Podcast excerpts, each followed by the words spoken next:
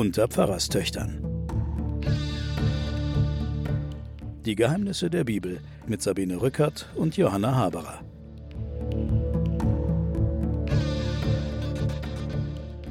Willkommen, liebe Hörerinnen und Hörer, zu den Pfarrerstöchtern und den Geheimnissen der Bibel. Bei mir sitzt, wer könnte es anders sein, meine Schwester Johanna. Hallo. Hallo.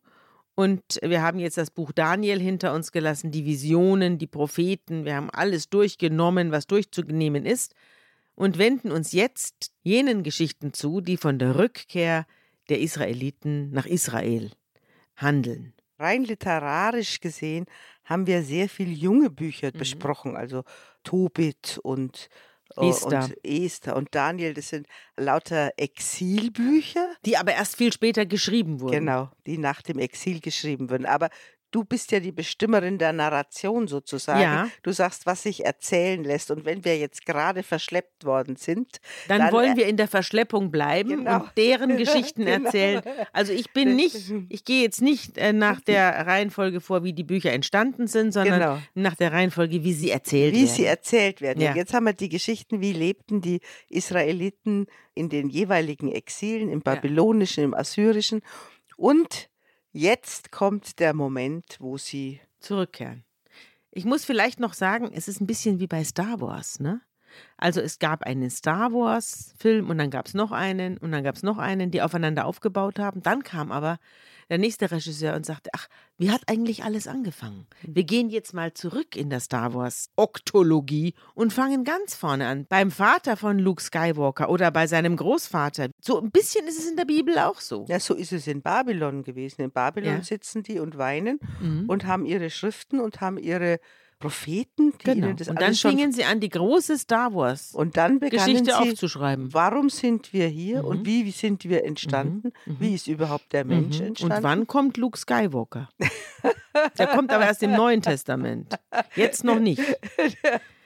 Also ich will nur sagen, wir halten uns hier an keine Regeln mehr. Mhm. Wir haben im Buch Daniel gewildert, wir waren im Jesaja, wir springen jetzt in der Bibel hin und her, weil wir uns nicht mehr an die Kleiderordnung der Bibel und die Seitenzahlen der Bibel halten, sondern nur noch der Geschichte und ihrer Chronologie folgen. Wie sie erzählt ist. Wie sie erzählt Nicht ist. Wir lesen einen riesigen Roman Ja, und genau. wie, wie dann der Autor das alles aufgeschrieben hat, das erzählen wir da nebenbei und lesen Genau. es in den, in den Fußnoten. Aber wir tun so, als sei die Bibel von Anfang bis Ende aus einer Hand aufgeschrieben worden. Das behaupten doch die Autoren der Bibel auch. Gott hat das alles hier aufgeschrieben. Nein, das behaupten manche Leute. Ja, behaupten manche Leute. Also die, Äh, die Bibel Also wir behauptet tun es gar jetzt nicht. so, als hätten wir einen riesigen Roman vor uns, den wir jetzt von A bis Z erzählen. Genau. Und wann welches Kapitel geschrieben worden ist, ist uns wurscht. Ja, das sind manchmal hunderte von Jahren dazwischen. Ja. Okay, wir kommen jetzt zu Nehemia und zu Esra oder zu Esra und Nehemia. Und auch hier halten wir uns nicht an die Reihenfolge, denn in der Bibel ist zuerst das Buch Esra und dann das Buch Nehemia. Wir drehen es um, weil die Chronologie, auch die historische Chronologie übrigens, andersrum war. Zuerst kam Nehemia und dann kam Esra. ja, wir streiten uns über die Chronologie, aber ich will zu diesem Buch nur sagen, es ist in der hebräischen Bibel eins immer gewesen. Ist eins. Es ist Ah, das eins. ist ja interessant. Ist Bei mir Es- ist es zwei. Ja, Esra und Nehemia sind bei mir jetzt auch zwei, Mhm. ist aber erst im Mittelalter getrennt worden. Ah, Aber in der hebräischen Bibel ist es nach wie vor Esra und Nehemia. Mhm. Das ist ganz interessant, ja, es weil es ja auch sehr zusammen. gehört zusammen, sind beides Rückkehrergeschichten Ja. und Rückkehrerfiguren Ja. von sehr unterschiedlichem Profil. Ah, Und an dieser Stelle, glaube ich, ist es interessant, dann diesen Rückkehrergeschichten zu folgen. Ja, erzähl. Die Geschichte spielt im Jahr 445 vor Christus, als Nehemia nach Israel zurückkehrt. Und das kam so. Im Monat Kislev, im 20. Jahr des Artaxerxes, war ich in der Festung Susa. So beginnt die Geschichte. Wir sind in Persien jetzt. Genau. Persien ist inzwischen griechisch überrannt. Artaxerxes hat das Sagen. Und äh, man weiß aber, dass Nehemia 445 zurückgekehrt ist. Man kann es ziemlich genau datieren. Und das ist die Lage. Dieser Nehemia schreibt erstmal in der Ich-Form. Später verabschieden wir uns von der Ich-Form und es geht in die dritte Person über. Und der Monat Kislev ist äh, November und Dezember. Also die Monate sind ungefähr so lang wie unsere, aber sie sind nicht an der gleichen Stelle wie unsere, sondern sind immer so in der Mitte eines Monats fangen sie an und in der Mitte des nächsten enden sie. Also Mitte November fängt der Kislev an und äh, Mitte Dezember hört er auf. In diesem Jahr kam Hanani, einer meiner Brüder, mit einigen Männern aus Juda. Wir hatten da eine Reise hingemacht. Ich fragte sie, wie es den Juden gehe, den Geretteten, die von den Gefangenen übrig geblieben waren, und wie es um Jerusalem steht. Und sie sagen, der Rest, der von den Gefangenen übrig geblieben ist, lebt dort in der Provinz in großer Not und Schmach. Also da ist eine kleine Abordnung, ist mal nach Israel zurückgefahren, die haben mal geschaut, was da los ist und haben festgestellt, das ist furchtbar da. Die leben da in, in Schimpf und Schande. Die Stadtmauer von Jerusalem ist niedergebrannt, die Tore sind abgebrannt und rausgerissen. Und als der Nehemia das hört, setzt er sich hin und heult. Und der Tempel ist natürlich Der kaputt. Tempel ist sowieso schon kaputt. Ja. Sie leben da im Trümmerhaufen, die, Die, leben, übrig genau, gebliebenen. die leben verarmt in den Trümmern. Ja. Es sind sowieso die Armen, die zurückgeblieben Ja. sind. Die wollte keiner mitnehmen. Die wollte keiner mitnehmen, weil man ungebildet liegen einem bloß auf der Tasche. Ja. Und dann haben sie die Eliten mitgenommen und die Armen wurden dann noch ärmer da. Ja. Und dann weint der Nehemia viele Tränen und fängt ein langes Gebet an, das ich jetzt hier überspringe. Weil es natürlich wieder von Sünde handelt und von der Rache und von, der, von den Folgen der Sünde und von Mose und der Wüste und so weiter. Das haben wir alles schon Die hundertmal gehört. Heilsgeschichte wird nochmal erzählt Ja. und wieder die Deutung, dass das Exil die Folge Die der Folge Schuld von Schuld und, Sü und, Ja. und, und Sünde ist. Ja. Genau. Und am Schluss sagt er, ich bin nämlich Mundschenk beim König. Also er ist Mundschenk beim König, also er ist wieder ganz nah dran an der Macht und hat einen hohen Status also beim Ataxerxes. beim Artaxerxes. Ja. Und im Monat Nisan, das entspricht dem halben März und dem Mhm. halben April, da nimmt er den Wein und äh, schenkt dem König ein. Und der König fragt den Nehemia, sag mal, was ist mit dir los? Warum siehst du denn so furchtbar aus? Das ist sein Sommelier. Er ist ein Sommelier. Mhm. Ja, Mundschenk ist vielleicht noch ein bisschen mehr, der bedient ihn auch. Ja. Sowas ähnliches, Ja. genau. Und warum siehst du so furchtbar aus? Bist du krank oder was ist los? Du hast bestimmt Kummer. Der sieht ihm das an. Stell dir mal vor, ein König, der alles niedermäht, was ihm widerspricht, sieht jemandem an, dass es dem schlecht geht. Ja, äh, heißt natürlich auch, will er natürlich auch signalisieren, es ist ein persönliches Verhältnis Ja. zwischen den beiden. Er lässt ihn nah an sich ran. Es sind nur die Leute, die einen nicht vergiften, die man Ja. so nah an sich ranlässt. Und dann schaut man dem anderen auch ins Gesicht. Mhm. Also das heißt quasi Freundschaft. Ja, Mhm. quasi Freundschaft. Und der Nehemia erschrickt und sagt, wie sollte ich denn nicht schlecht aussehen? Die Stadt, in der die Gräber meiner Väter liegen, ist in Trümmern und die Tore sind vom Feuer verzehrt. Und dann sagt der König, was willst du denn? Und da betet er innerlich zu Gott und sagt dann zum König, wenn du, König, es für gut befindest und wenn du deinem Knecht, also mir, vertraust, dann sende mich nach Juda, also ins Südreich, damit ich die Stadt wieder aufbaue, gemeint ist Jerusalem, in der die Gräber meiner Väter sind. Und der König fragt, während die Königin neben ihm sitzt, wie lang soll deine Reise denn gehen und wann kommst du zurück? Und da sagt der Nehemia eine bestimmte Zeit, die hier nicht aber nicht mitgeteilt wird, und der König ist einverstanden und lässt ihn ziehen. Und dann sagt unser Nehemia dem König noch, wenn du einverstanden bist, dann gib mir doch bitte Briefe mit an die Statthalter des Gebietes jenseits des Stroms. Also er muss den Euphrat und den Tigris überqueren und da sind alle möglichen Statthalter, also Ministerpräsidenten sozusagen eingesetzt. Die haben das nicht so gern, dass da Leute durchlatschen. Und vor allem auch, wenn er dann angekommen ist, auch Israel ist ja unter der Besatzung der Griechen ehemals Perser. Und deswegen braucht er sozusagen einen Passierschein. Und den muss ihm der König ausstellen. Und das macht er auch. Damit sie mich bis nach Juda durchreisen lassen. Ferner brauche ich einen Brief an Asaf, den Verwalter der königlichen Wälder. Er soll mir Bauholz liefern für die Tore der Tempelburg, für die Stadtmauer und für das Haus, in das ich ziehen will. Und der König bewilligt es ihm. Man kann davon ausgehen, dass die Babylonier sehr gute Verwaltungsleute waren, wie Ja. übrigens die Ägypter auch. Ja. Und dass die dann danach folgenden jeweiligen Herrscher die Verwaltungsbezirke die hier gegründet wurden, Ja. übernommen haben. Ja. Und so haben wir vermutlich Samaria und Juda als großen Verwaltungsbezirk. Ja, Da sind jeweils Gouverneure sitzen da. genau. Und die müssen dann einverstanden sein. Und für So, die, so Landräte oder ja, wie genau. nennt man das? So ja, kann man Landrat. das Landrat. Ja. Ja. Und äh, das kann man so nennen. Und er hat jetzt sozusagen die Legitimation in der Tasche. Genau. Und er wird beurlaubt vom König und er kriegt sogar eine Eskorte, mit der er fährt. Also damit ihn nicht einer einkassiert auf dem Weg, denn das war damals ja nicht so einfach, da auf diese Entfernungen, 700 Kilometer oder was, um mit einem Maultier da rumzureiten. Ich bin jetzt in Ägypten gewesen, Ja. kürzlich. Und da, wenn man in die Stadt gegangen ist, war eine Eskorte von Polizisten um Ja, du bist herum. aber nur 500 Meter gegangen, Ich oder? bin nur 500 Meter gegangen. Da ist man schon eskortiert worden. Will das will sagen, so viel hat sich da nicht geändert. Mhm. Also, er kommt zu den Statthaltern im Gebiet jenseits des Strom und übergibt die Briefe des Königs und der König hat ihm auch eben Reiter als Geleit mitgegeben und Soldaten. Und Sanballat, der Horoniter und Tobia, der Knecht von Ammon, hörten davon, steht da. Und es verdross sie sehr, dass da ein Mann kam, der sich für das Wohl der Israeliten einsetzt. Da steht bei mir, Sanballat, der Horoniter, das heißt, er stammt aus Bet Horon, ist ein persischer Statthalter in Samaria. Also der ist der abgesandte persische Landrat über Samaria, also das Nordreich.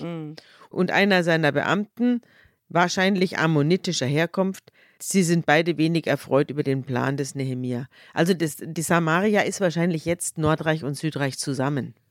Man weiß es nicht ganz genau, aber man nimmt an, dass es tatsächlich, so wie in alten Zeiten auch wieder Abhängigkeiten gegeben Ja. hat und nicht die Trennung, die wir eine Zeit lang hatten Ja. und die gut und schlecht getan hat. Jetzt werden sie wieder als ein Gebiet angesehen. Ein Gebiet aber besetzt, weil Besetzt. Den, Hm? den, den Persern, Schrägstrich Griechen, ist es wurscht, Ja. ob es da Nordreich und Südreich Genau. gibt in diesem Popelland, wo kaum mehr einer wohnt.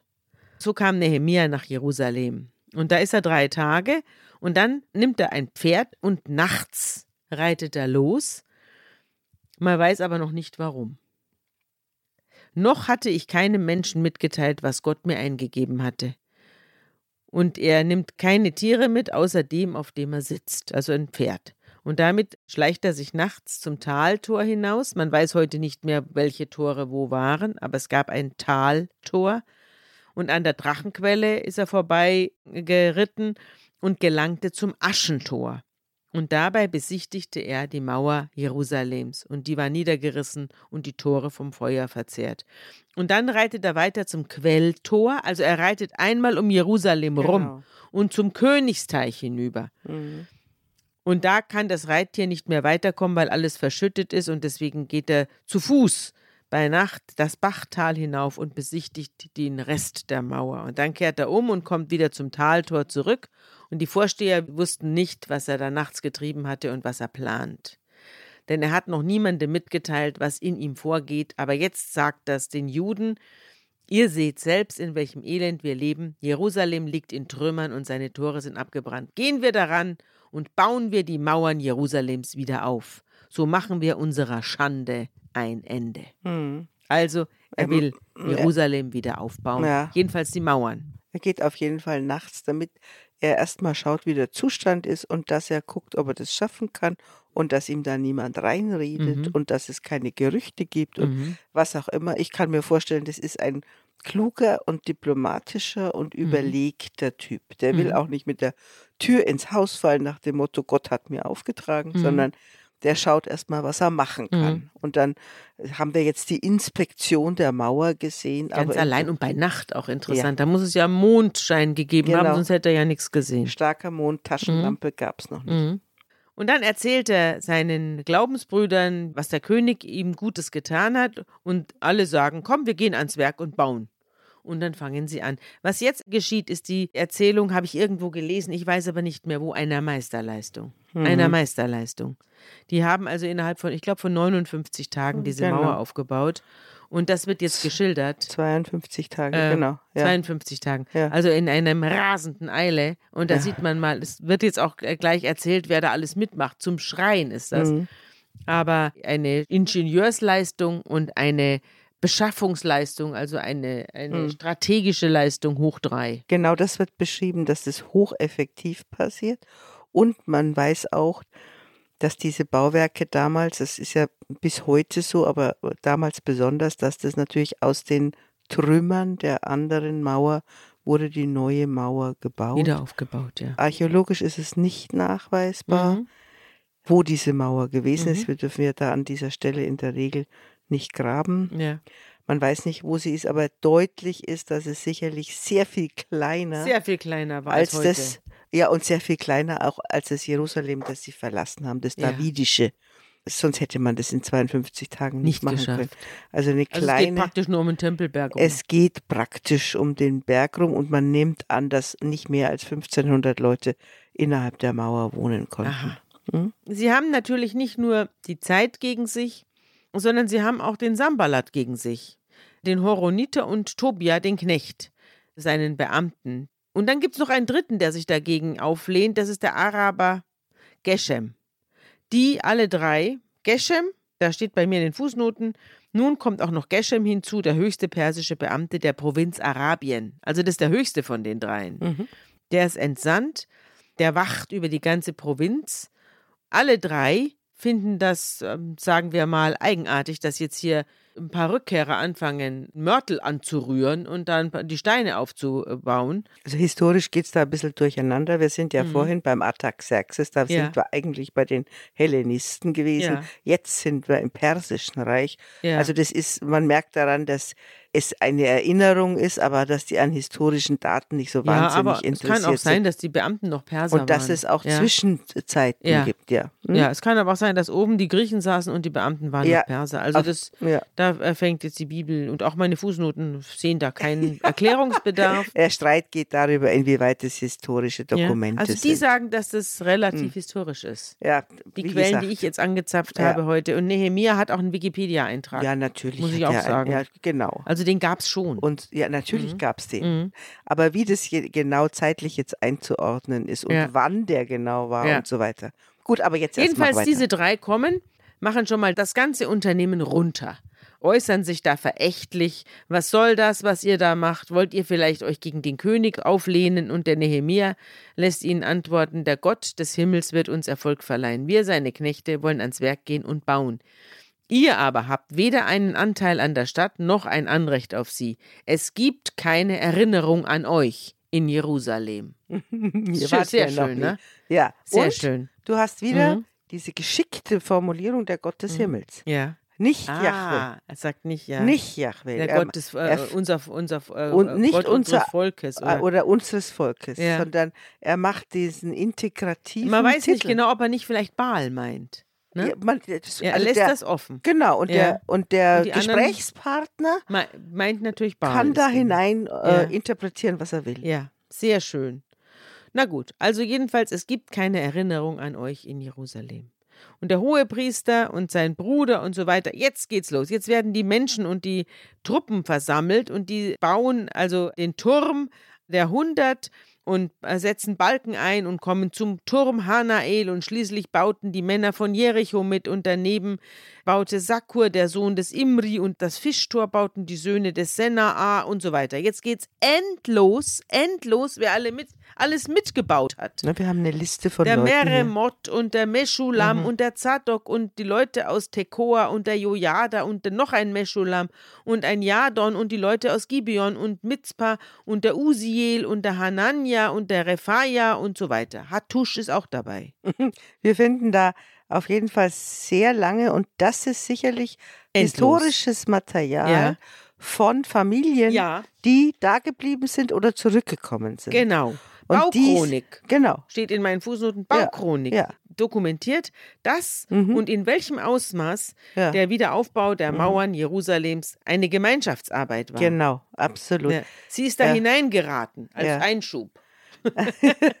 Es wird geschildert eben nicht als irgendwelche Handwerker kommen, wie du erinnerst dich beim Tempelbau, Ja. kamen die aus dem Libanon angereist. Jetzt machen wir es selber. Wir machen das selber. Ja, Ja. wir Hm? machen es selber, bis hin zu den Goldschmieden und so weiter, ins Obergemach und äh, also ein riesen Ding ist das. Und da wird genau gesagt, wer was macht und wer an der Instandsetzung des Quelltors mitwirkt und wer die Torflügel und wer die Riegel und wer die Sperrbalken herstellt. Genau. Und das alles will ich jetzt unseren Leser, Hörerinnen und Hörern ersparen. Ja, ersparen. also es gibt Leute, die lesen gerne Architekturanleitungen Mhm. und die können das ja nachlesen. Die können dann einen Architektur-Podcast hören. Ja. Aber wir hier haben einen Bibel-Podcast und deswegen geht es jetzt weiter.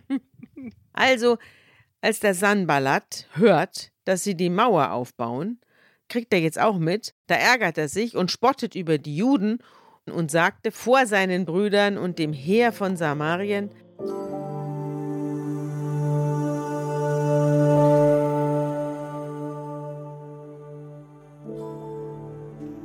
Was machen diese ohnmächtigen Juden da? Soll man sie gewähren lassen? Werden sie opfern? Werden sie es in diesen Tagen schon vollenden? Werden sie die Steine, die doch verbrannt sind, aus den Aschehaufen lebendig machen? Aber Tobia, der Ammoniter, stand neben ihm und sprach, Lass sie nur bauen. Wenn ein Fuchs auf ihre steinerne Mauer springt, reißt er sie ein.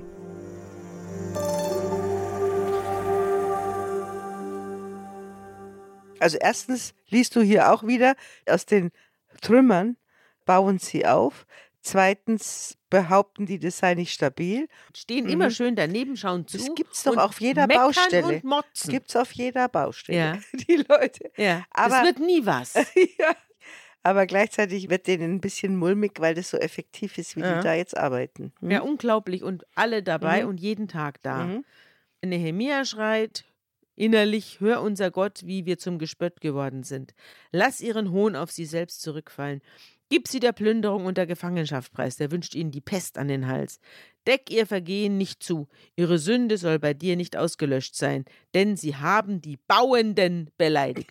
Ist das nicht Das gegendert hoch drei? Sie haben die Bauenden beleidigt. Das tust du mal deinem Mann vorlesen. Der ist Architekt. Dem sagst du mal keine Beleidigung an die Bauenden. Wir bauten an der Mauer weiter und bald hatte sich die Mauer ringsum bis zur Hälfte geschlossen. Das ermutigte das Volk zur weiteren Arbeit. Und jetzt werden allerdings nicht nur die drei Hanseln, die da daneben stehen, der Sanballat, der Tobia und der Geshem, nicht nur diese drei werden jetzt Munter. unruhig, Mhm. sondern auch noch andere Leute, die vom Wiederaufbau der Mauer von Jerusalem hören und wie vor allem wie schnell das vorangeht und die Breschen, die sich da auf einmal schließen und die werden wütend. Da wohnen ja Leute drumrum und die sagen, was ist denn dieses Jerusalem? Da geht jetzt wieder eine Unruhe aus von diesem Jerusalem. Ja, und wer darf drinnen wohnen und wer draußen? ja. Mhm. Und nicht nur die Samariter im Norden, sondern auch der Araber im Süden, die Ammoniter im Osten und die Ashdoditer im Westen werden unruhig, steht in meinen Fußnoten. Mhm. Zunächst versuchen sie, die am Bau Beschäftigten zu entmutigen. Das gelingt ihnen aber nur zum Teil. Das ist der Auftritt. Mit der Füchslein muss drauf hüp Genau. hüpfen und dann fällt es zusammen. Genau. Und jetzt stellen die Bauenden Tag und Nacht Wachen auf, um die Mauer zu schützen. Damit die nicht kaputt gemacht Genau, wird. damit die nachts nicht irgendwelche Katapulte drauf schleudern. Darf ich noch mal zwei Ja, Sachen sagen? sehr. Das erste, unser Volk Israel wird jetzt die Juden genannt. Ja, die Juden. Durchgängig. Ja. Von den anderen und Seit sich, Esther. und sich selbst, Mhm. die Juden. Und du siehst, dass diese ehemaligen Nordreich-Leute in einen Reigen mit den Feinden genannt Mhm. werden. Also der Zwist zwischen Samaria und Jerusalem beginnt eine neue Runde Das zu gehen. stimmt. Samariter im Norden. Das Ja. sind ja die, E- das sind, Das sind ja auch die. Nordreich-Leute. Ja, das Sind sind, ja auch Juden. Juden. Ja, Ja. aber die weltlichen Juden. Sind, genau, Mhm. sind die. Dieser Konflikt geht in eine neue Runde. Geht in eine neue Mhm. Runde und das ist sehr traurig, finde ich. Ja, man ist verschleppt worden und jetzt kehrt man zurück und die alten Verhältnisse Mhm. herrschen wieder. Aber die Juden, die die Mauer aufbauen müssen, sagen, unseren Trägern geht die Kraft aus. Es liegt zu viel Schutt da und es wird uns nie gelingen, die Mauer aufzubauen. Die lassen sich also da einschüchtern durch dieses. Ja. Hm. Und die Feinde sagen, sie sollen nichts merken und nichts von uns sehen, bis wir mitten unter ihnen stehen, dann metzeln wir sie nieder und machen dem Unternehmen ein Ende. Aber die Juden, die unter den Ja, jetzt wird's interessant. Es ist natürlich eine Mischbevölkerung. Ja. Da leben ja jetzt nicht mehr nur. Israeliten. Mhm. Ja, äh, überall. Überall. Ist ja alles durcheinander. Man hat ja auch Perser umgesiedelt Ja, ja. in die Gegenden von Israel. Mhm. Und die sind jetzt Griechen und alles Mögliche. Es ist ein Mhm. riesiges Völkergemisch. Und die Juden und in diesem Völkergemisch, die kamen und sagen zum Nehemia, aus allen Orten ringsum, wo sie wohnen, ziehen sie heran gegen uns. Und da stellt der Nehemia unterhalb der Mauer auf dem freien Gelände das Volk nach Sippen geordnet auf und stattet sie mit Schwertern, Lanzen und Bogen aus. Also, die werden Familien, jetzt Clans. ja, werden, mhm. und die werden jetzt bewaffnet. Mhm. Also die Bauleute tragen Waffen. Mhm. Also es wird noch schwieriger, Mhm. ne? Er mustert sie und er sagt dann zu den Vornehmen und den Beamten, fürchtet euch nicht vor ihnen, denkt an den Herrn, er ist groß und furchtgebietend, kämpft für eure Brüder und Söhne, für eure Frauen und Töchter und für eure Häuser. Für die Zukunft. Ja, genau. Ja. Und die Feinde erfahren das natürlich, was da los ist und dass sie sich jetzt bewaffnen und ärgern sich und die Juden kehren an ihre Arbeit zurück.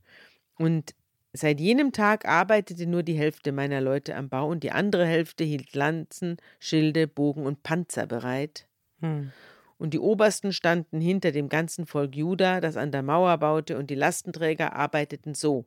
Mit der einen Hand taten sie ihre Arbeit und mit der anderen hielten sie den Wurfspieß. Mhm. Schon toll, ne? Ganz, ganz Toll beschrieben. toll beschrieben. Ja. Und man sie muss sich natürlich überlegen, was hatten die eigentlich dagegen, dass jetzt wieder diese Stadt aufgebaut Ja, wird? weil es natürlich eine Befestigung ist, ne? Es von- ist eine Befestigung Mhm. von einer Stadt. Es ist Mhm. eine, eine Restauration Mhm. einer Stadt, die als immer schon widerspenstig Ja, gilt. genau.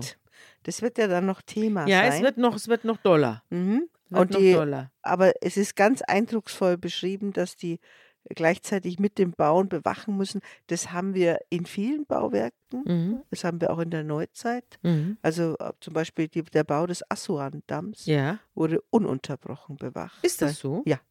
Weil die Bedrohung von Der Aswan-Staudamm in Ägypten. In Den Ägypten, meinst du? ja. Mhm. Ja, weil die Bedrohung ist gegenüber Ägypten immer, wir bombardieren den Staudamm und dann seid ihr alle tot. Ja, das stimmt ja auch. Das stimmt. Und schon beim Bau gab es diese Mhm. Bedrohung von allen Mhm. Seiten. Und die haben auch überall ihre Militärs da gehabt und haben die Bebauung bewacht. Und er selber, der Nehemia, lässt sich mit Hornbläsern begleiten. Also so eine Art, ja, was wir auf die App kriegen, ne? Ja, genau. Katastrophen. Katast- Katastrophenalarm. Katastrophe. Wenn die Hornbläser Mhm. ertönen, dann ja, dann los. geht's Vorsicht. los, dann werden wir angegriffen. Ja. Und er sagt, jeder soll mit seinen Leuten auch nachts in Jerusalem bleiben, denn sie stehen uns in der Nacht als Wache zur Verfügung und am Tag zur Arbeit. Also sie schlafen dann jetzt schon hinter diesen Mauern. ja. Und keiner von uns zog seine Kleider aus und jeder hatte seine Waffe an der Seite. Es erinnert mich ein bisschen an den Mhm. Aufbruch aus Ägypten. Genau. Ne? Wir So, genau. essen mit Schuhen an den Füßen. Genau. Das ist ein jüdisches Lebensgefühl, ja. Mhm. Und jetzt gibt es Unruhe in den eigenen Reihen, denn die Männer des einfachen Volkes und die Frauen erheben Klage gegen ihre jüdischen Brüder. Die einen sagen, wir müssen unsere Söhne und Töchter verpfänden, um Getreide zu bekommen, damit wir zu essen haben. Und die anderen sagen, wir müssen unsere Felder, Weinberge und Häuser verpfänden, um in der Hungerzeit Getreide zu kriegen. Und die Dritten sagen, auf unsere Felder und Weinberge mussten wir Geld aufnehmen für die Steuern des Königs. Wir sind doch vom selben Fleisch wie unsere Stammesbrüder, unsere Kinder sind ihren Kindern gleich. Doch müssen wir unsere Söhne und Töchter zu Sklaven erniedrigen. Einige von unseren Töchtern sind schon erniedrigt worden, wir sind machtlos und unsere Felder und Weinberge gehören anderen. Das ist die Landbevölkerung. Ja, das sind die, die in Jerusalem leben und keine Bürger sind, die sich Sicherheit und Wohlstand hätten verschaffen können. Genau. Man muss auch davon ausgehen, dass alle, die da gewohnt haben, Ja, dass die Abgaben und Steuern gezahlt haben. Und an, zwar an die Besatzer. an die Besatzer. Ja, und jetzt, wo sie an der Mauer arbeiten müssen, Mhm. geht Fehlt ihnen der ihnen auch- Verdienst verloren. Genau, so ist es. Und sie können ihre Schulden und Mhm. Raten nicht mehr bezahlen und können keine Vorräte anlegen und können ihre Felder nicht bestellen. Und doch sind es ihre Mitbürger, die auf die Bezahlung der Schulden drängen und sogar Kinder zur Lösung der Schuldknechtschaft einfordern. Also sie werden von ihren eigenen Glaubensbrüdern auch Ja, ausgenommen. auch, ja. Ne? Und deswegen stellt der Nehemia sich vor die Vornehmen und die Beamten und stellt sie zur Rede und sagt, die eigenen Stammesbrüder bedrückt ihr hier mit den Schuldforderungen. Und er beruft eine große Versammlung ein und sagt zu ihnen, Wir haben von unseren jüdischen Stammesbrüdern, die an andere Völker verkauft worden sind, so viele wie möglich losgekauft. Ihr aber, Ihr wollt eure eigenen Stammesbrüder verkaufen, damit sie wieder an uns zurückverkauft werden. Also die haben Hm, gesagt, ein der, Geschäft gemacht. die Leute, die ihnen Geld geschuldet haben, die armen Teufel, die da gewohnt haben und ihnen Geld geschuldet haben, die haben sie dann verkauft, Verkauft, in die haben dafür Geld und dann musste gekriegt. das, dann musste der Genau. Nehemia Die die wieder wieder, zurückkaufen. Genau. Also die haben sozusagen die Verluste sozialisiert ja, genau. und genau. die Gewinne eingestrichen. Ja, ein bisschen auch wie die Schlepper heute. ja. Also die doppelt verdienen. ja. Mhm. Und der Nehemia sagt, was ihr tut, ist nicht recht. Mhm. Auch ich und meine Brüder und meine Leute haben Stammesbrüdern Geld und Getreide geliehen. Erlassen wir ihnen doch diese Schuldforderungen und gebt ihnen unverzüglich ihre Äcker, Weinberge, Ölberggärten und Häuser zurück. Er versucht jetzt das soziale Leben wieder auszugleichen, wird er als ein weiser Politiker geschildert und als einer, der nicht nur die Stadt wieder aufbaut, sondern auch den Shalom in der Stadt Genau. versucht er ist der Anwalt der Armen. auch das, ja, ja, Und er schüttelt den Bausch seines Gewandes aus ja. und sagt, das ist eine prophetische Ja. Handlung, er schüttelt den Bausch seines Gewandes aus und sagt zu seiner Gemeinde, genauso schüttelt Gott jeden, der diese Zusage nicht hält aus seinem Ha- Haus und seinem Eigentum. Er sei ebenso ausgeschüttelt und leer. Die ganze Versammlung antwortete Amen, so sei es. Also und Er hat sie überredet. er hat also sie überredet. wird als ein starker Diplomat Mhm. dargestellt. ja, Ja, und auch als starker Anführer. ja. aber nicht, um das nochmal darauf Mhm. hinzuweisen. Mhm. In diesem Buch Nehemiah ist vom Tempel nicht die Rede. Nein, Es ist vom Kult nicht die Rede. nein, das kommt im nächsten Buch Esra. Ja, Ja. es ist absolut, da hast du recht, sondern der wird als ein, sag ich jetzt mal, zwar frommer, aber er ist kein Priester, er ist ein Politiker, er ist ein, wir würden sagen, säkularer, der an den Mhm. politischen Verhältnissen interessiert ist. Mhm. Sehr im Unterschied zu seinem Star der Restauration, dem Esra, Ja, zu, dem, wir nächste Folge nächste kommen. Folge kommen. Ja. Hm? Er selber verzichtet auch auf Unterhalt, den ich als Statthalter hätte beanspruchen können, und zwar an demselben Tag, an dem mich der König zum Statthalter in Juda bestellt hat. Und da schreibt meine Fußnote, zufällig erfahren wir, dass Nehemia zwölf Jahre lang, Mhm. nämlich von 445 bis 432 vor Christus, Statthalter in Juda war. Genau, die Provinz Jehuda. Und ich, ich nehme mal an, dass der Artaxerxes oder der jeweilige Herrscher, sagen wir mal, Ja. die den anderen weggenommen hat. Das ist Ja. ja auch noch ein Verlust, warum die umgehenden Gouverneure so sauer sind. Ja. Ist ihnen weggenommen worden. Es ist ein vermutlich neuer Wurde Kreis. ein neues, ein, Ein- neuer ein Regierungskreis. kleiner Regierungskreis Mhm. Jehuda und mit Jerusalem gegründet. Und da war dann Nehemia der Genau, und das hat er Chef. durchgesetzt und deswegen hassen die ihn Ja, alle, weil genau. er so einen guten Draht zum König hatte. Genau. Genau. Die Statthalter, die mir vorangingen, schreibt er hier über sich selbst, hatten das Volk schwer belastet. Sie hatten von ihm täglich 40 Silberschekel für ihren Unterhalt erhoben und auch ihre Leute hatten das Volk unterdrückt. Und er selber will nichts, er verlangt nichts für sich selbst, er hat genug Reichtum in Babel angehäuft. Er legt im Gegenteil noch selber Hand an, wenn es um den Mauerbau geht. Genau, in Susa war er. Außerdem speisten an seinem Tisch die führenden Juden und Beamten. Die fütterte auch noch mit durch. Täglich wurde ein Ochse, sechs auserlesene Schafe und Geflügel zubereitet und all das ging auf meine Kosten. Und Wein gibt's auch. Ja. Es wird hier auch noch extra Gut. erwähnt. ja. Aber der Sanballat, der Tobia und der Geshem geben keine Ruhe. Und als sie hören, dass die Mauer fertig gebaut war und keine Lücke mehr da ist, da denken sie, es muss etwas geschehen. Nur die Torflügel sind noch nicht eingesetzt. Da kommt der Sanballat und der Geshem zusammen und lassen ihm, dem Nehemia, sagen: Komm, wir wollen uns in Kefirim in der Ebene von Ono treffen. Das ist ein, etwa 55 Kilometer nordwestlich von Jerusalem. Und der Nehemia ahnt schon, dass es nichts Gutes äh, auf sich hat. Warum will man ihn in der Einsamkeit treffen? Die schmieden da irgendeinen üblen Plan. Und deswegen schickt er den Boten zurück mit der Antwort, ich arbeite gerade an einem großen Werk und kann nicht kommen. Die Arbeit würde stocken, wenn ich sie verlasse, deswegen komme ich nicht. Und dann schicken sie ihm wieder eine Einladung und insgesamt viermal schicken sie ihm eine Einladung, sich mit ihnen an einem stillen Ort zu treffen und jedes Mal sagt er wohlweislich ab. Ich habe was Wichtigeres zu tun. Genau, und Mhm. da schickte der Sanballat in gleicher Weise zum fünften Mal seinen Diener und der bringt einen unverschlossenen Brief und darin steht, Unter den Völkern geht das Gerücht um, und der Geshem bestätigt es, dass du mit den Juden einen Aufstand planst. Deshalb baust du die Mauer, und du willst, wie man sagt, König der Juden werden. So, da haben wir unseren Titel zum ersten Mal. Ja. König der Juden. König der Juden. also zumindest in der jüdischen Zeit ja. zum ersten Mal. Und du hast auch einen Propheten bestellt, der soll's ausposaunen. Juda hat jetzt einen König. Solche Gerüchte werden dem wahren König in Babel zu Ohren kommen. Darum komm jetzt, wir wollen beraten, was zu tun ist. Und er lässt zu antworten, er schreibt zurück, nichts von dem, was du da behauptest, ist geschehen. Das hast du alles selbst erfunden. Sie alle wollten uns nämlich einschüchtern, sie dachten, dann lassen wir die Hände von unserem Werk. Aber ich befahl, die Hände nun erst recht zu rühren, mhm. also noch schneller. Und eines Tages geht er in das Haus des Schemaja, also das ist ein Priester, der sagt, gehen wir zusammen in das Haus Gottes, ins Innere des Tempels und verschließen die Türen des Tempels, denn man wird kommen, um dich zu töten. In der Nacht wird man kommen, um dich zu töten. Und der Nehemia sagt zum Schemaja, sollte ein Mann wie ich flüchten, wer von meinesgleichen würde am Leben bleiben, wenn er den Tempel beträte. Ich gehe nicht hin. Und das ist jetzt die Stelle, wo die Leute, die sagen, der Nehemia kommt nach dem Esra, ihre Argumente festmachen, weil da wird vorausgesetzt, dass der Tempel schon steht. Esra wird den Tempel wieder Stimmt. aufbauen.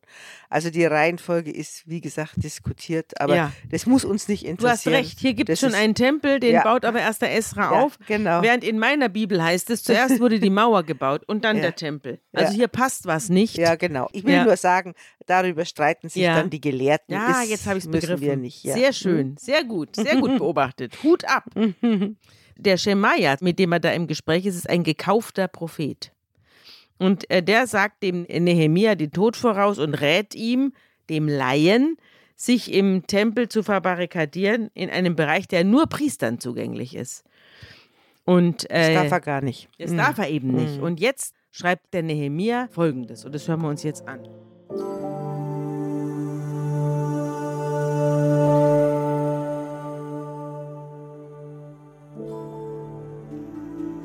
Denn ich merkte, dass nicht Gott ihn gesandt hatte. Denn er sagte die Weissagung über mich, weil Tobia und Sanballat ihm Geld gegeben hatten. Er hatte Geld genommen, damit ich mich fürchten sollte, und so handeln und mich verfehlen, dass ein böses Gerücht aufkäme, damit sie mich verhöhnen könnten. Gedenke, mein Gott, des Tobia und des Sanballat, nach diesem ihrem Tun. Auch der Prophetin Noatja, und der anderen Propheten, die mich abschrecken wollten.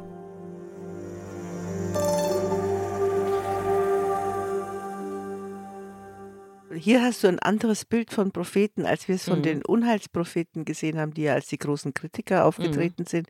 Hier haben wir Propheten als, hatten wir schon mal, mhm. Pressesprecher mhm. und als politische Berater. So nannten die sich, ja. Und die aber jetzt ihn umgeben und er ist von den bestochenen Beratern umgeben ja. und er durchschaut das, Gott er sei schaut Dank. Das, durchschaut ja. das und er soll von allen Seiten, wollen sie ihn eben verunsichern. Ja, von innen und von außen. Ja. Hm? Und jetzt wird es interessant, jetzt wird die Mauer fertiggestellt in einem rasenden Hast und es werden unendliche Namen wieder aufgeführt wer da jetzt am Tor steht und Torwächter ist. Die sind aber ist. übrigens, die historisch sind, kommen in verschiedenen, auch im nächsten Buch kommt es vor, im Esra-Buch, ja. die sind im Großen identisch mhm. und da nimmt man an, dass man tatsächlich historische Namenslisten, welche ja. Familien da zurückgekommen ja. sind, dass das historische das Dokumente sind. Genau. Und er sagt der Bevölkerung, die Tore Jerusalems dürfen erst geöffnet werden, wenn die Sonne heiß scheint. Und noch während sie am Himmel steht, soll man die Tore wieder schließen und man soll auch Wachen aus den Einwohnern Jerusalems bilden. Jeder soll eine bestimmte Zeit Wachdienst haben. So, und jetzt kommt eine endlose Liste, wer wann was macht. Also, die Stadt war weit ausgedehnt und groß, aber es war sehr wenig Volk darin und es gab nicht viele Häuser, die wieder aufgebaut waren. Also es war also ein Riesentrümmerfeld. Ich denke immer so wie München nach dem Zweiten Weltkrieg München, oder so. Genau.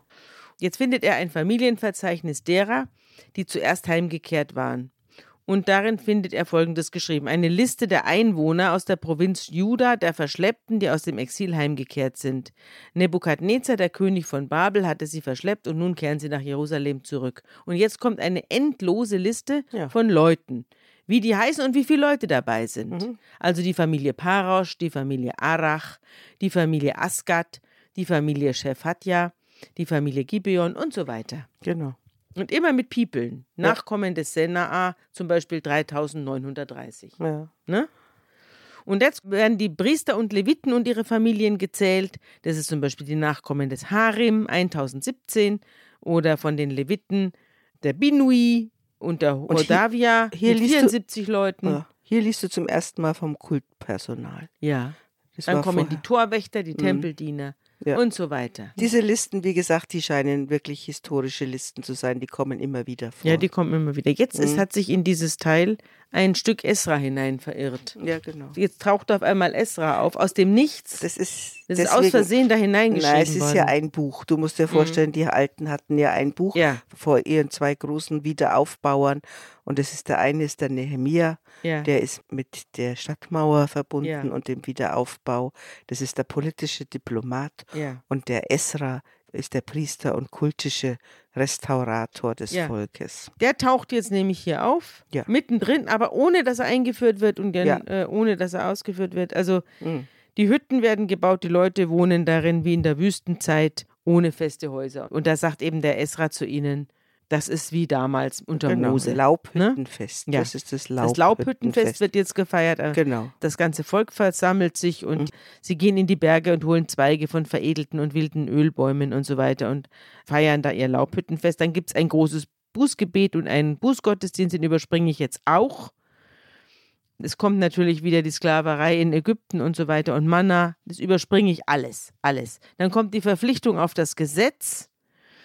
Und jetzt wird es interessant. Sie müssen nämlich alle schwören und einen Eid schwören, dass sie die Gesetze Gottes verfolgen und dass wir unsere Töchter nicht den Völkern im Land zur Frau geben, noch die Töchter der fremden Völker für unsere Söhne nehmen. Das ist interessant, denn das wird jetzt Auswirkungen haben. Und dann geht es darum, wer wohnt in Jerusalem. Wer darf da wohnen? Wer darf da wohnen? Die Obersten des Volkes ließen sich in Jerusalem nieder. Die übrigen Männer warfen das los und veranlassten so, jeden Zehnten sich in der heiligen Stadt Jerusalem niederzulassen. Neun Zehntel blieben in den Landstädten, also außen drum herum. Außenrum. Das Volk aber segnete alle Männer, die sich bereit erklärten, in Jerusalem zu wohnen. Offenbar wollte das keiner. In den Trümmern zu ja, wohnen? wer will da wohnen? Ne? Wiederaufbau machen. Die anderen Genau. wohnten in ihren Weinbergen und Ja. in ihren das ist, Und die müssen jetzt hier ihre Das- Häuschen ja. aufbauen. Mhm. die Priester und Leviten und Tempeldiener und die Knechte Salomos und so weiter, die aus den Stämmen Juda und Benjamin ziehen jetzt nach Jerusalem ein. Ansiedlungsbestimmungen kommen jetzt, da heißt es, dass die Tempeldiener im Viertel Ofel wohnen und Ziha und Gishpa standen ihnen vor, Vorsteher der Leviten und die übrigen Israeliten wohnten in den anderen Städten Judas, jeder auf seinem Besitztum. Und die Angehörigen des Stammes Benjamin wohnten in Geba. So, und dann kommen Listen von Priester- und Levitenfamilien, auch das wird übersprungen. Einweihung der Mauer. Dazu komme ich jetzt. Ich finde, was man vielleicht gut vergleichen kann, du musst dir vorstellen, die nach Deutschland geflohenen Kurden aus Syrien, die jetzt hier Arbeit gefunden haben, angeglichen sind, unsere Sprache sprechen und so weiter. Irgendwann mal sagt der Nachfolger von Assad, kommt doch wieder, Ja, ich kann euch jetzt gut gebrauchen. Und die kommen dann zurück nach Aleppo. Nehmen wir mal Aleppo. Ist eine Trümmerwüste, der Basar ist kaputt, die Zitadelle ist kaputt. ja, Und die kommen jetzt zurück nach Aleppo und dann gibt es ganz bestimmte Probleme. ja, Also das Problem ist das eine, was machen die verarmten Zurückgelassenen mit den reichen dazugekommenen? Dann, was für eine Art von Religion, die einen haben eine vermischte Religion, die andere haben gar keine. Wie wollen wir eigentlich unser staatliches, unser Volksleben, unser nationales und wie wollen wir unser religiöses Leben gestalten? Alles ist verwässert oder kaputt oder wie auch immer. Also hast du zwei Figuren, die das in unterschiedlicher Weise restaurieren. Es ist Mhm. eine Restauration, ist zum Teil aber auch eine traditionalistische Restauration. Und der Nehemia ist, sage ich jetzt mal, der Politiker und Baumeister und der Esra, der dann später kommt, das ist der Kultmeister. Ja. So ist, so ist die ist ein super Vergleich. Rückkehr super gedacht. Vergleich. Ja. Ich habe auch gesucht, so ein Ja. gutes Beispiel ist mir nicht eingefallen. Aber ich habe hier in der Neuen Züricher Zeitung einen Artikel gefunden von 2014. Da geht es um die von Stalin verschleppten Völker, die dann aus dem Nordkaukasus, Ja. die dann wieder zurückkamen.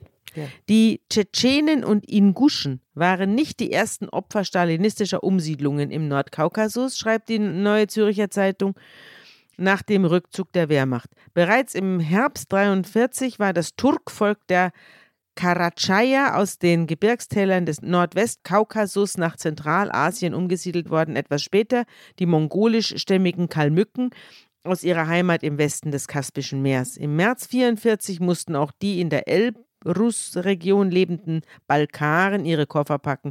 Insgesamt wurden zwischen Herbst 43 und Frühjahr 44 gegen 700.000 Personen aus Südrussland vertrieben. Bis zu einem Drittel der Deportierten soll im Zug der Umsiedlung ums Leben gekommen sein. An den meist unwirtlichen und im Winter bitterkalten Zielorten in Zentralasien waren kaum Vorkehrungen für die Ankömmlinge getroffen worden. Im Zuge der Destalinisierung unter Khrushchev wurden die vertriebenen Völker aus dem Nordkaukasus in den späten 50er Jahren rehabilitiert und durften anders als etwa die Tataren der Krim oder die Deutschen der Wolga-Region, die ebenfalls zwangsumgesiedelt worden waren, in ihre historische Heimat zurückkehren, was die Mehrheit auch tat, da die freistehenden Häuser und brachliegenden Felder während ihrer Verbannung von anderen Personen besetzt worden waren, war nun der Keim für neue Konflikte gelegt. Genau. Das kam auch noch dazu. Ja. Da ist inzwischen jemand eingezogen. Ja, das ist, glaube ich, dort auch gewesen. Insofern haben wir ein Bündel von Problemen, die zu lösen sind. Und die werden auf, ich, wie ich finde, jetzt im Nehemia-Buch auf kluge Weise gelöst, indem Gemeinschaft geschaffen wird Mhm. und soziale Gerechtigkeit. Mhm. Bei Esra auf eine sehr konservative Weise. Mhm. Da kommen wir aber noch, noch dazu. Ja. Also, die Mauer ist fertiggestellt und man feiert.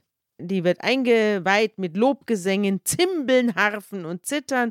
Sänger springen herum und Tänzer und die Leute von den Gehöften kommen überall herbei und aus der Gemarkung Gebar und so weiter.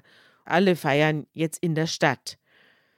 Und der Nehemia lässt Vorsteher von Juda auf die Mauer steigen und stellt oben zwei große Festchöre auf. Und der eine zieht im Uhrzeigersinn um die Mauer und der andere zieht gegen den Uhrzeigersinn um die Mauer, sodass also ständig Gesinge ist auf der Mauer und die Chöre sich dann irgendwann mal begegnen und wieder auseinander gleiten. Und es kommt eine lange Liste, wer da alles mitsingt. Also der erste geht nach rechts, der zweite geht nach links und äh, wird genau geschildert, wie die Chöre da herumziehen. Das brauchen wir jetzt nicht so genau erzählen. Und jetzt äh, erlässt der Nehemia einige Reformen, die relativ rückwärtsgewandt sind. Aber bei Esra kommen wir dann auch noch mal drauf, da ist es noch viel schlimmer. Und das geht vor allem darum, dass man alle, die eingeheiratet haben und nicht rein in der Lehre sind, ja, dass man die wieder rausschmeißt. Ja, das ist ein Rassegesetz. Ja, es sind Es Rassegesetze. geht um, es geht um Mischehen, ja. die nicht geduldet werden. Ja. Also man versucht die Rekonstruktion, eine, ich sage jetzt mal rassische Rekonstruktion des Volkes ja, äh, wiederherzustellen. Ja, also wer mit einer Perserin verheiratet ist, wer mit einer Griechin verheiratet ist, der sollte wieder nach Hause gehen, zurück oder der kann in dieser Ehe nicht da bleiben. Ja, das stimmt eben nicht bei Nehemia. Bei Bei, Ne- bei Nehemia wird es, aber da kommen wir Mhm. gleich drauf. Erst Mhm. muss der Nehemia nochmal zurück nach Babel. Mhm. Denn im 32. Jahr des Artaxerxes muss er zurückreisen Er hatte ja König. versprochen, dass er Ja. wiederkommt. Man weiß aber nicht genau, Mhm. warum er zurückreist. Wahrscheinlich, weil seine, seine Entsendung abgelaufen Mhm. war. Und er kehrt zurück und nach einiger Zeit erbittet er eine neue Erlaubnis zur Abreise und kommt wieder nach Jerusalem zurück. Also er war einige Zeit weg, ich nehme mal an, ein Jahr oder so. Er hatte Und versprochen, nun- dass er wiederkommt und ich nehme an, jetzt kommt er, geht er jetzt endgültig zurück? Oder? Er geht so endgültig zurück. Er war eine Zeit lang jetzt Statthalter von Jerusalem. Er Ja. ist jetzt zurückgegangen nach Babel zum König Artaxerxes und hat gesagt, kann ich nicht immer da bleiben. Genau. Und der lässt ihn ziehen. Das heißt aber, dass er sein Versprechen hält gegenüber Ja. dem König und aber dann für immer geht. Wir wissen übrigens, dass es tatsächlich diese Provinz Jehud gegeben hat, Mhm. und zwar aus Krughenkel, Mhm. Aufschriften Mhm. und aus Siegelabdrücken, die Mhm. Ausgegraben worden sind. Mhm. Daher weiß man, dass es tatsächlich dieses Gouverneurstum oder dieses Ding gegeben hat. Und wie immer, wenn jemand weg ist, läuft alles schief zu Hause. Wenn man nicht alle fünf Minuten aufpasst. Wir befinden uns jetzt im Jahr 430 vor Christus. Und als der Nehemia zurückkommt, sieht er, dass es eine Untat gegeben hat. Nämlich der Eliaschib, der Priester Eliaschib, hat dem Tobias, dem ständigen Feind des Nehemia, der neben der Mauer stand und sagte, das wird nie was. hat. Wenn ein Hund drauf springt, dann fällt alles zusammen. Dem hat er erlaubt, in den Vorhöfen des Tempels eine Kammer einzurichten. Und der wohnt jetzt in Jerusalem im heiligen Bezirk. Und das ärgert den Nehemia wahnsinnig, dass der Priester ihn da reingelassen Eine hat. Illoyalität. Ja. Mhm. Und er rennt rein und wirft den ganzen Hausrat des Tobias raus aus dieser Kammer und reinigt alles und äh, bringt die Behälter des Hauses Gottes, das Opfermehl und den Weihrauch wieder dahin, wo sie hingehören. Da hast du die erste Tempelreinigung. Eine Tempelreinigung ist das, ne? Ja, ja, ne- hat der Jesus später mal ich habe mir gemacht. daneben geschrieben, nichts geht, wenn man nicht alles selber macht. das ist ein Wahlspruch, genau. Ich erfuhr auch, schreibt der Nehemia, dass die Anteile der Leviten nicht abgeliefert worden waren. Also die haben auch die Ernährung ihrer Priester schleifen lassen. Da machte ich den Beamten große Vorwürfe und sagte, warum wird das Haus Gottes vernachlässigt? Und ich holte die Leviten wieder zusammen und stellte sie auf ihre Posten. Also er hat alles wieder eingerichtet unter Gezeter und Mordio. Auch ganz Juda bringt jetzt wieder den Zehnten für die Priester zusammen und bringt wieder alles auf seinen Stand. Und dann ist auch noch etwas eingerissen, nämlich dass man am Sabbat Getreide in die Stadt liefert. Da kamen Leute mit Getreiden auf Eseln und Wein, Trauben, Feigen und so weiter und liefern das am Sabbattag nach Jerusalem. Und Fische und allerlei Waren verkauften sie am Sabbat an Juden. Und das ärgert den Nehemia ganz besonders. Und als sie wieder da vor den Toren der Stadt stehen, die Händler, und da übernachten und am Sabbat herein wollen, da warnt er sie und sagt, wozu übernachtet ihr vor der Mauer? Wenn ihr das noch einmal tut, lasse ich euch festnehmen. Und von da an kamen sie nicht mehr Also er ordnet die Sabbatruhe an. ja, genau. Also er macht einen Feiertag. Er macht einen Ja. Feiertag. Die haben Ja, also am Sonntag ihre genau. Geschäfte aufgemacht. So ja, genau. Würden wir jetzt Würden sagen. wir jetzt sagen, ja? genau. Und da wurde da munter verkauft. genau. Und dann hat er Mhm. gesagt, so geht das nicht. Mhm. Und jetzt sind wir da, wo du, wo, wo wir vorhin schon waren, nämlich bei den Mischehen. Er merkt auch, dass die Kinder in Israel gar nicht mehr Hebräisch reden, sondern Aschdod. Die reden also die Sprache aller anderen Völker, aber kein Mensch kann mehr Jüdisch. Und das regt ihn auch auf. Und deswegen kommt es zu folgender Szene und die hören wir uns jetzt an.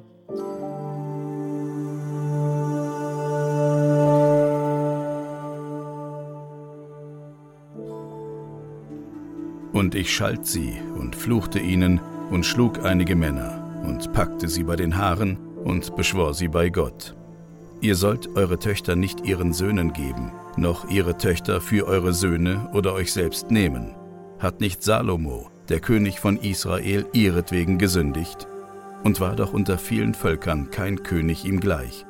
Und er war seinem Gott lieb, und Gott setzte ihn zum König über ganz Israel. Selbst ihn verleiteten die ausländischen Frauen zur Sünde. Und von euch muss man das hören, dass ihr ein so großes Unrecht tut und unserem Gott die Treue brecht, indem ihr ausländische Frauen nehmt.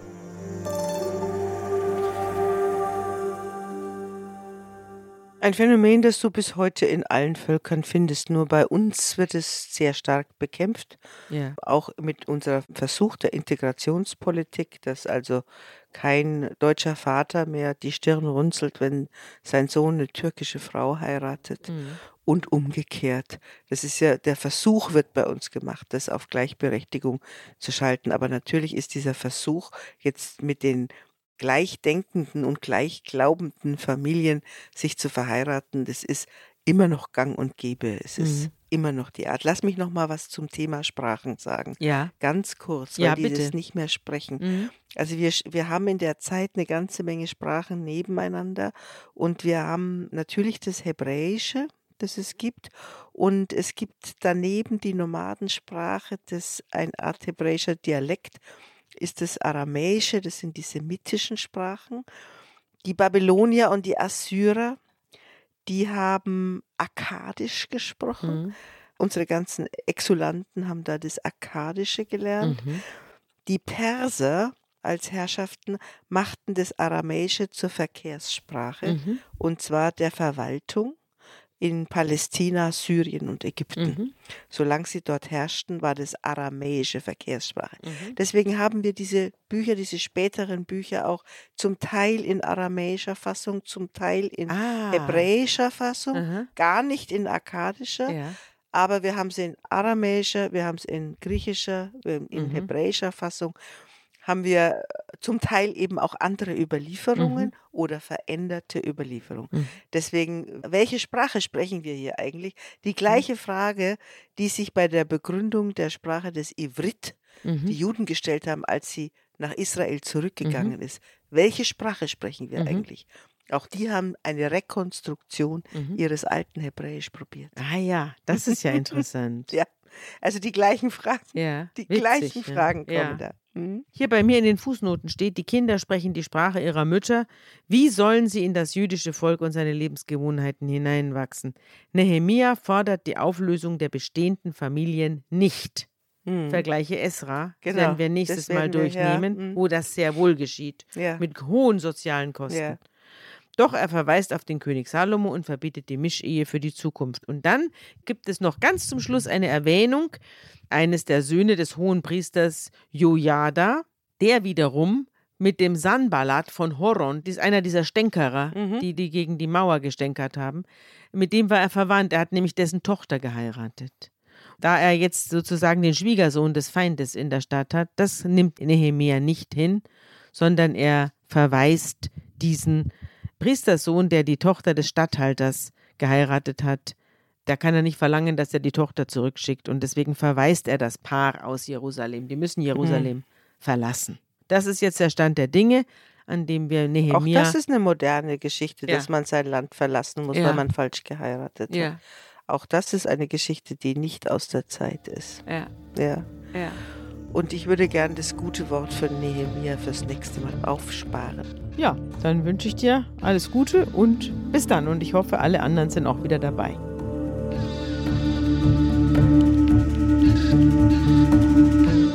Unter Pfarrerstöchtern ist ein Podcast der Zeit und von Zeit Online. Produziert von Pool Artists.